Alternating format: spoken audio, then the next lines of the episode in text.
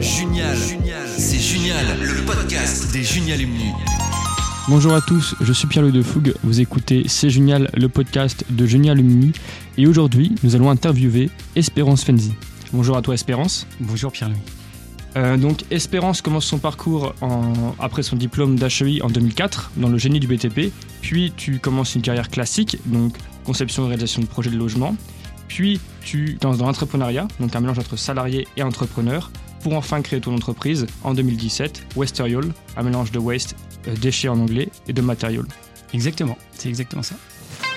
C'est génial. Alors Espérance, euh, on voit que dans ton parcours, tu as beaucoup de liens avec l'environnement. Est-ce que tu pourrais m'expliquer d'où ça vient? Oui, je peux expliquer de- d'où ça vient et je pense que ça a toujours été là. J'ai euh, eu la chance d'a- d'avoir une éducation qui euh, essayait de, de, de ne pas perdre, de, recycler et de, en tout cas de ne pas gaspiller. J'avais un papa très économe Euh, et je pense aussi que c'est, euh, au-delà de mon éducation, c'est euh, j'ai été fait, je suis fait comme ça, puisque quand je relis mon parcours, en fait, il y a toujours une touche d'environnement, de recyclage qui était là de, dès l'enfance avec des bouchons de liège ou après ma spécialisation sur les sites terres polluées, sur les friches. Voilà, il y a toujours, même inconsciemment, un lien avec l'écologie. Donc le concept euh, de Westerial, c'est de récupérer des matériaux qui sont euh, pas recyclables actuellement. Donc toi, tu récupères euh, le, béton, le béton, par exemple, de, de construction, d'où la filière euh, HEI BTP, et en faire un produit recyclé et utilisable en tant que matière première. C'est bien ça C'est ça. Alors, tu as, tu as cité l'exemple du, du béton. Aujourd'hui, euh, le béton est, euh, est déjà recyclé par des, des gros opérateurs.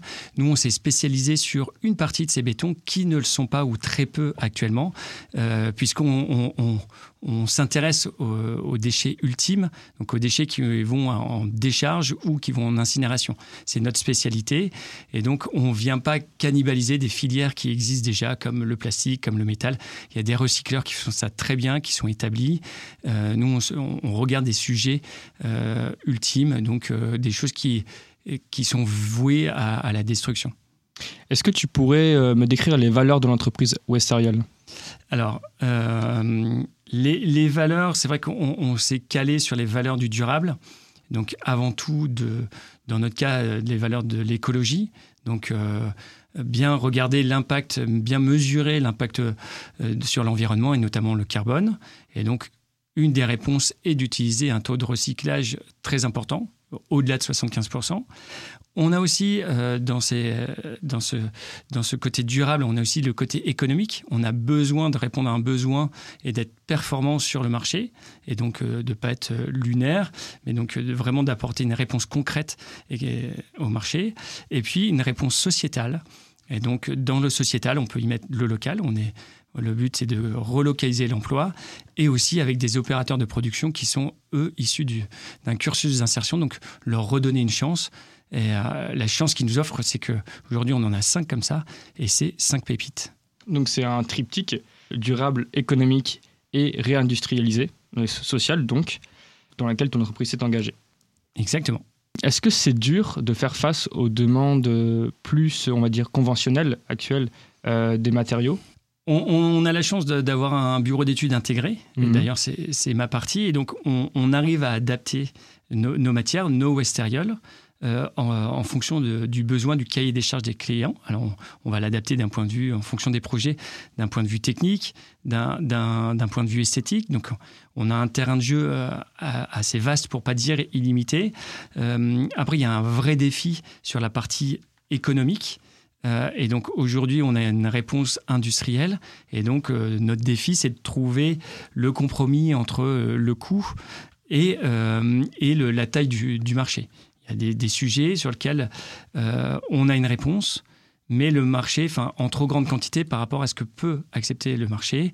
Donc voilà, il y a, il y a parfois des, des sujets qu'on ne peut pas adresser et c'est c'est parfois un peu frustrant. Est-ce que tu pourrais me donner des exemples euh, Des, des exemples de, de réalisation, bah, par exemple, on arrive à adresser le marché du pas japonais Donc, c'est des pièces qu'on met dans les, dans, dans, les jardins pour faire des cheminements mhm. à l'échelle nationale, puisqu'on est présent dans tous les Leroy Merlin de France grâce à ce produit, et parce qu'il y a, y, a une, il y a une offre conséquente et qu'on est totalement compétitif euh, d'un point de vue financier, mais aussi parce qu'il est trois fois plus léger que ses concurrents, parce qu'il est euh, aussi impactant que son concurrent. voilà, on a réussi à aligner toutes les, toutes les valeurs qu'on citait précédemment pour en faire un, un beau produit.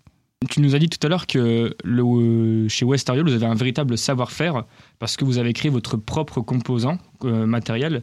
Est-ce que tu peux nous expliquer de quoi il est composé ce, matériau? On s'inscrit dans une boucle d'économie circulaire. Le but n'est pas de euh, faire la totalité de la boucle. Nous, on n'est vraiment qu'une partie du, maillon. Et notre maillon, qui correspond à notre savoir-faire, c'est de prendre un déchet, d'ailleurs d'avoir un, regard différent sur cette matière, et d'en faire une ressource.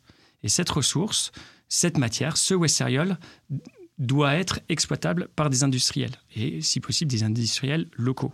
Voilà, donc notre savoir-faire, c'est de prendre un déchet et d'en faire une ressource. On a quelques exemples, des exemples qui, qui, qui vont parler. La coquille de moule de la braderie de Lille. Donc, au lendemain de la braderie, la mairie de Lille nous livre des coquilles de moule. Elle nous les livre avec de la sauce à la crème, avec de la chair, avec euh, des gobelets en plastique. Autant te dire euh, que cette matière, n'est pas exploitable en l'état. Euh, tu, peux les mettre dans une cuve, ça va pourrir et sentir mauvais. Donc il y a tout un processus au sein de Westeriol et avec des partenaires pour rendre cette matière inerte, par exemple, et puis la concasser, la broyer, et d'en faire un Westeriol euh, composé, par exemple, à 50% de coquilles de moule, et puis le reste, ça va être d'autres déchets, comme du calcaire qui vient de la mêle, et un liant pour que des industriels puissent euh, en faire des pots à bougies ou euh, d'autres produits. Donc si demain j'ai envie de créer euh, mon pot de, plantes par exemple et que je veux le créer avec une matière recyclable, je peux faire appel à Westariol et créer mon entreprise de pots fabriqués en produits recyclables mais avec le label Westariol. Exactement, avec le label Westariol, avec la marque Westariol, avec la matière Westariol. Donc ta marque, ce sera une marque de peau en Westériol. Et dans nos savoir-faire, effectivement, on va venir t'accompagner. Donc parce que en, tant que client et en tant qu'industriel, tu connais ton marché, tu sais à quoi euh, ce pot doit ressembler, quelle est la taille de ton pot, quelle épaisseur tu souhaites, et donc tu vas rédiger un cahier des charges et charge à nous de répondre à ce cahier des charges et d'avoir une production le plus durable et le moins énergivore, le plus frugal possible. Quel est le best-seller chez Westariol tout dépend euh, de quel point de vue tu, te positionnes. On a trois indicateurs chez, euh, chez, euh, chez qui sont basés sur le durable une fois de plus, comme nos valeurs. Ça va être le, côté écologique, le tonnage, le plus grand tonnage possible. Il y a le côté économique, le plus grand chiffre d'affaires. Et après, le côté sociétal, le plus grand nombre d'emplois produits. Donc, pour répondre à ta question, il faut se mettre dans les différentes dimensions. Effectivement, euh, si on regarde d'un point de vue économique, ça va être les vasques. On produit des vasques à poser qui sont magnifiques et, la réponse économique, elle est sur les vasques. Si je regarde euh, d'un point de vue écologique, notre, notre best-seller en tonnage de matières recyclées, ça va être le pas japonais. Et notamment parce qu'en 2021, euh, on a recyclé plus de 300 tonnes, rien que dans les pâtes japonais. On rappelle qu'aujourd'hui, un Français produit 14 tonnes de déchets par an à lui seul. Donc c'est une véritable problématique de trouver que faire de ces déchets, sachant que 75% de ces déchets sont euh, des déchets euh, de bâtiments. Exactement. Je me permets une petite précision. C'est exactement, c'est bien, c'est les bons chiffres. Alors c'est pas à lui seul, enfin parce que euh, un, particulier produit 350 kg d'ordures ménagères et donc faut travailler ce sujet-là, c'est les familles zéro déchet, enfin c'est vraiment top, mais c'est 350 kilos. Les 14 tonnes viennent de, de la division, enfin du, entre ce qui rentre en décharge divisé par le nombre de Français. Donc c'est juste pour déculpabiliser l'individu, il y a massivement l'industrie qui produit ces, tonnages, notamment aux au trois quarts par le BTP, mais effectivement le ratio donne 14 tonnes par habitant en ce moment, vous produisez surtout le matériau, donc vous êtes plutôt dans du business to business.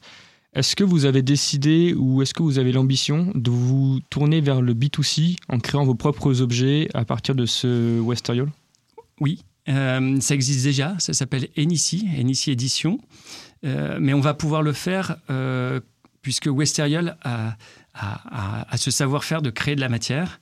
Et on va pouvoir créer une entité qui va s'appuyer sur ce savoir-faire, puisque en B2C, il y a beaucoup de marketing, il y a, la logistique a une importance. Enfin, et donc, on va pouvoir commencer à développer ces autres savoir-faire grâce à la stabilisation de, de Westeriol. Euh, est-ce que vous allez créer des nouvelles filiales toujours dans l'objectif de remplir cet objectif de circuit court? Donc, par exemple, une filiale de Westeriol à Nantes, euh, à Brest, à Toulouse, euh, pour qu'il y ait à chaque fois le moins de transport possible et qu'on travaille toujours avec les gens du local. Oui, exactement. alors, c'est prévu. C'est prévu très rapidement. L'explication, elle, est, elle me semble très logique. Euh, dans la logique, il y a un point commun entre tous les habitants euh, de la planète, euh, c'est le déchet. Où on trouve un, habitant, on trouve des déchets. C'est un peu dramatique, surtout en 2023, on trouvera, je pense, du plastique partout. et donc, on s'est dit, on va prendre la carte de la France, on va regarder la démographie. Et partout où il y a des habitants, où il y a des, zones très habitées, on aura beaucoup de déchets. Et c'est bien fait, on aura beaucoup de débouchés. Euh, donc en regardant cette carte, euh, il y a forcément l'île, mais l'île qui s'inscrit dans une zone plus large qui va jusqu'à Bruxelles, mais donc euh, très urbanisée. Bien sûr, la région parisienne. On a tout le littoral atlantique. On a une zone très importante, Lyon-Marseille. Et puis l'Est avec Strasbourg, mais aussi la partie allemande, industrialisée allemande. Donc c'est, on parle de, chez Western, on parle de local, pas forcément nationale. Enfin, voilà, je t'ai donné quelques zones qui vont bien au-delà de, la frontière française, euh, mais parce que nous, ce qui nous intéresse, c'est de revaloriser. Et euh, si on prend, on n'a aucun problème à prendre des déchets d'une carrière belge pour en faire des jolis objets. Donc voilà. Donc euh, les cinq implantations, pardon, qu'on envisage, ce sont celles-là.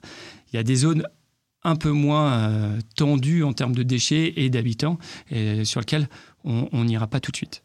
Est-ce que euh, ce, concept de recyclage, est-ce qu'il est nouveau? Est-ce que c'est vous qui l'avez créé ou alors est-ce que euh, c'est quelque chose que toi tu connaissais déjà et que tu avais envie de, montrer à tout le monde? Bah, J'aimerais bien dire que j'ai inventé ça, mais c'est pas le cas. Malheureusement, c'est même.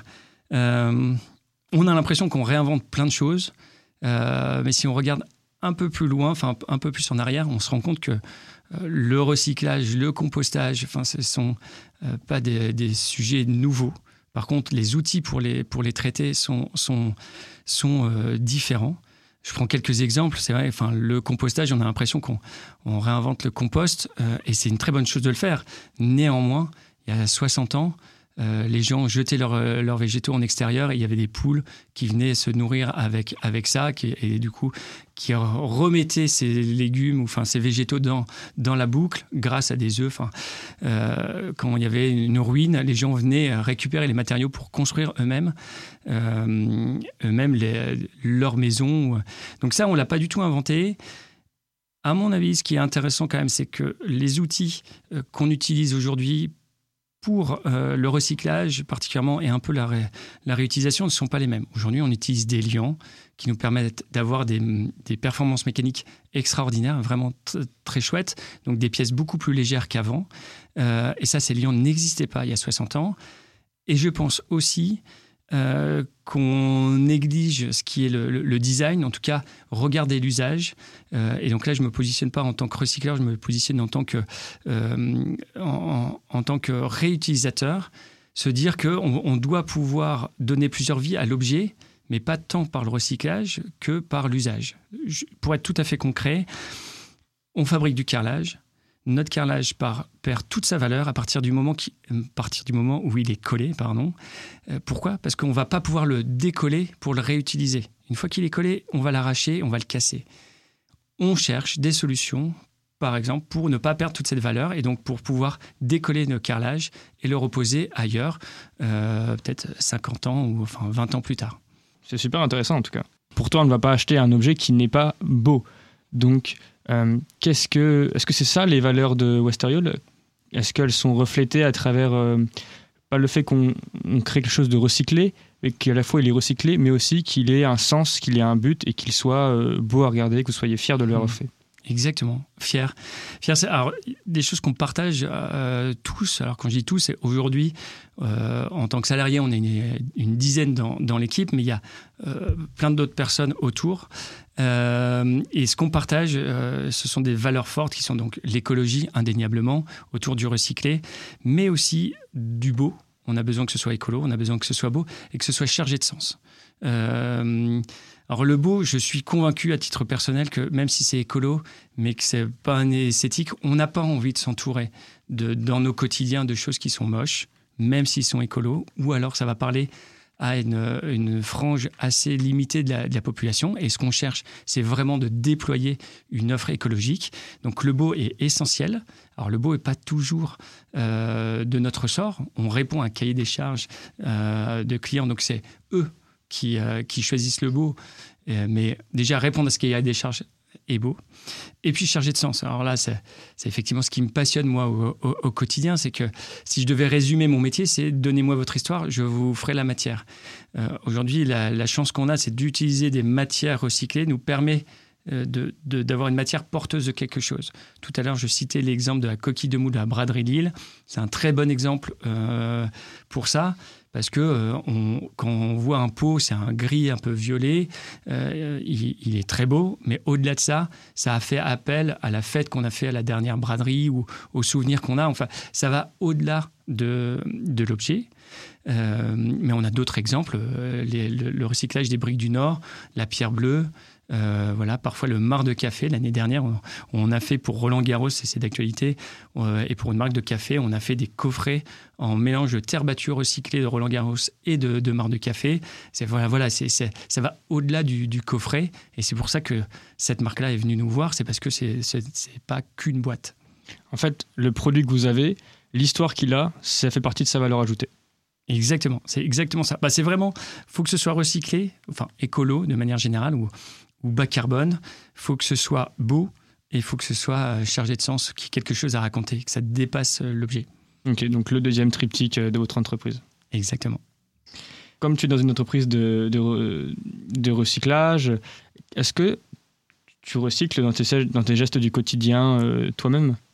Oui, alors à titre personnel, bien sûr, mais aussi dans le cadre de l'entreprise, on recycle nos propres rebuts et on les réintroduit dans, dans la, chaîne de, la chaîne de production. on a encore euh, des déchets, trop de déchets, les gants des opérateurs, les choses comme ça. Euh, mais euh, nos rebuts de production sont, sont recyclés. D'ailleurs, on en fait des très jolis terrazzo. Donc, quand on voit des, des, des, enfin, des, des, touches de couleur dans nos produits, c'est parce que c'est les rebuts de production qui ont été remis dedans. Euh, et ça nous permet aussi de répondre à certains clients qui ont des requêtes euh, spécifiques en nous disant bah, on veut un terrazzo, euh, un fond blanc avec, avec du vert dedans, et ben, de, la couleur verte ou du rouge dedans. et ben, en fait, ce sont des rebuts de production qu'on vient remettre dans le process et ça nous permet de doper aussi le, le taux de recyclage. combien êtes-vous d'employés actuellement chez Westariol? Alors, on est une dizaine de, de salariés et la moitié euh, détaché à la production de notre site pilote qui est à Tourcoing. Euh, et l'autre partie, euh, c'est plutôt c'est commerce, marketing et supervision. Donc vous avez dans l'objectif d'agrandir ce nombre de personnes ou de rester à un pas trop grand nombre de, salariés? On, on, va clairement augmenter. par contre, nous, on s'occupe de préparer la matière, enfin, de prendre un déchet, d'en faire une ressource pour que d'autres l'exploitent. Et, donc, c'est surtout euh, de s'appuyer sur les industriels présents dans, les territoires et euh, pour que eux puissent produire durablement. Donc, ne faisant pas toute la, chaîne de valeur, notre expansion est relativement limitée. Aujourd'hui, c'est un grand débat euh, de lier la croissance et en même temps l'environnement. Est-ce que tu penses que mélanger ces deux choses est possible? Ma conviction est que l'industrie est au cœur du durable. Euh, c'est pas parce qu'on a un produit industriel qui euh, qu'il n'est pas écolo. Au contraire. La question ou la réponse, elle se place pas là. Je l'ai évoqué tout à l'heure, je pense que dans l'usage, l'usage doit être différent. Effectivement, on parle d'obsolescence programmée, ce genre de choses, euh, et ça, c'est dramatique. la surconsommation est, est, un vrai problème. Pour autant, c'est pas le tissu industriel qui est le problème, c'est vraiment ce qu'on en fait.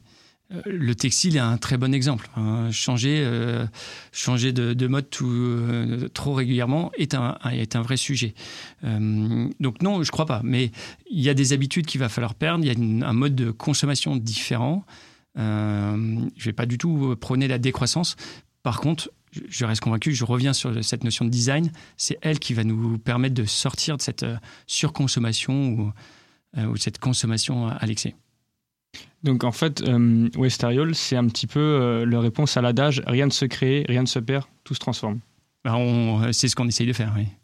Actuellement, on sait que les prix euh, de tout ce qui est par exemple bio ou recyclé, qui a une étiquette environnementale, sont un petit peu au-dessus de, des prix conventionnels de ce qui est créé à partir de plastique, par exemple. Est-ce que tu penses que cette tendance va s'inverser? Les deux dernières années nous ont montré que ça pouvait largement s'inverser le niveau de prix qu'on a aujourd'hui ne sera plus jamais euh, ceux de 2019-2020, indéniable. Au-delà du, donc je sous-entends le Covid, mais au-delà du Covid, il y a la hausse euh, de l'énergie. Ça, pareil, on fera pas. Enfin, en tant qu'industriel, mini-industriel, on a vu notre facture euh, d'électricité faire x3 en début d'année. Alors heureusement, on est une entreprise très frugale et donc ça a eu un impact que limité sur notre activité. Mais j'imagine que les industries qui ont des, impacts plus forts euh, sont pris un peu à la gorge. Euh, et d'où l'intérêt de, notre démarche, puisqu'on a supprimé dernièrement, on a supprimé la cuisson de nos produits. Tout ça enfin, va effectivement vers le fait que nos prix enfin, les prix de Westeriol vont se stabiliser, voire descendre, parce que on va massifier, on va, on va optimiser les choses euh, grâce à, la courbe d'apprentissage. À l'inverse, je reste convaincu aussi que les prix du marché classique actuel vont aller, euh, vont augmenter parce que les coûts des matières premières ne sont plus les mêmes. Donc euh, il y aura un croisement de courbes. on le mesure bien déjà aujourd'hui, mais ça va faire que s'amplifier. Au tout début, tu nous as dit que tu étais euh, entrepreneur. Est-ce que tu peux nous expliquer ce que c'est? Je vais commencer par le dire avec, avec humour et euh, j'espère que François Dutiel m'en voudra pas. Mais intrapreneur, c'est être entrepreneur mais avec l'argent des autres. Concrètement, le directoire de, de Rabot Dutiel avait des idées euh, de développement d'entreprise, de création d'entreprise ou développement de business par la création d'entreprise avant de créer une entreprise, il cherchait à euh, voir comment le marché pouvait répondre, quelle offre précisément apporter au marché. Enfin, euh, et, ça, j'étais en charge de mesurer ces différents éléments avant une, quelconque création d'entreprise. Donc c'est un moyen de créer une entreprise pour une entreprise? Pour laquelle on travaille peut-être déjà, sans forcément avoir euh, à faire les démarches financières. La première étape, c'est de mesurer le risque de la création d'entreprise. mais c'est bien effectivement la croissance de cette entreprise. Elle cherche à se diversifier, elle cherche à aller toucher des nouveaux marchés ou d'apporter un produit innovant sur le marché, un produit qu'elle ne maîtrise pas encore aujourd'hui. Et du coup, euh, elle sollicite l'intrapreneur pour aller vérifier ses hypothèses avant la création d'entreprise. Espérance, qu'est-ce qui vous paraît essentiel et que j'ai potentiellement oublié Peut-être parler de, du conflit de génération que, j'ai l'impression de, vivre sur le fait que euh, on entend que euh, les jeunes sont plus écolo que les vieux. Et, euh, je, trouve que, c'est essentiel de, penser que c'est pas un débat et que l'impression c'est qu'aujourd'hui en France, toutes les générations se défendent, enfin défendent une posture plus écologique et que c'est super chouette de manifester, ça fait bouger les lignes, mais il y a aussi au quotidien on est tous acteurs. La responsabilité individuelle, pas se dire si l'autre le fait pas, j'ai pas à le faire. C'est vraiment, on doit tous être moteur euh, dans sa vie privée comme dans sa vie professionnelle. Et c'est ça qui va faire, enfin, ces petits grains de sable qui vont faire bouger toutes les lignes. Je le disais, en fait, aujourd'hui, euh, à mon échelle, euh, en, tant que dirigeant de Westerial, on transforme deux tonnes de déchets tous les jours. Si on regarde d'un point de vue industriel, c'est anecdotique. Néanmoins, je reste persuadé que c'est par là qu'on commence et que demain, il y aura une deuxième, un deuxième site de production chez un industriel qui va transformer deux tonnes tous les jours aussi, ça en fera quatre. Enfin voilà, et je suis convaincu que c'est le début du chemin, et, euh, mais que c'est par là qu'il faut prendre les choses. En d'autres termes, il ne suffit pas d'être jeune pour recycler, à tout le monde peut le faire. Exactement, c'est très bien résumé. Merci euh, Pierre-Louis. Eh bien, merci beaucoup à toi, Expérience, d'avoir accepté mon invitation. Euh, je te souhaite le meilleur à toi et euh, à Westeriol. D'ailleurs, si vous voulez aller voir un petit peu ce que ça donne, vous avez le site Westeriol sur internet où vous pouvez voir tous les matériaux et euh, l'histoire derrière Westeriol. Et vous pouvez toujours retrouver les podcasts de C'est Génial sur toutes les plateformes de streaming musical. C'était Génial, le podcast des Junialumni. Société, climat, environnement, économie, les ingénieurs diplômés de Junia façonnent le monde qui change. Retrouvez chaque mois un nouvel épisode sur toutes les plateformes de podcast. C'est Génial,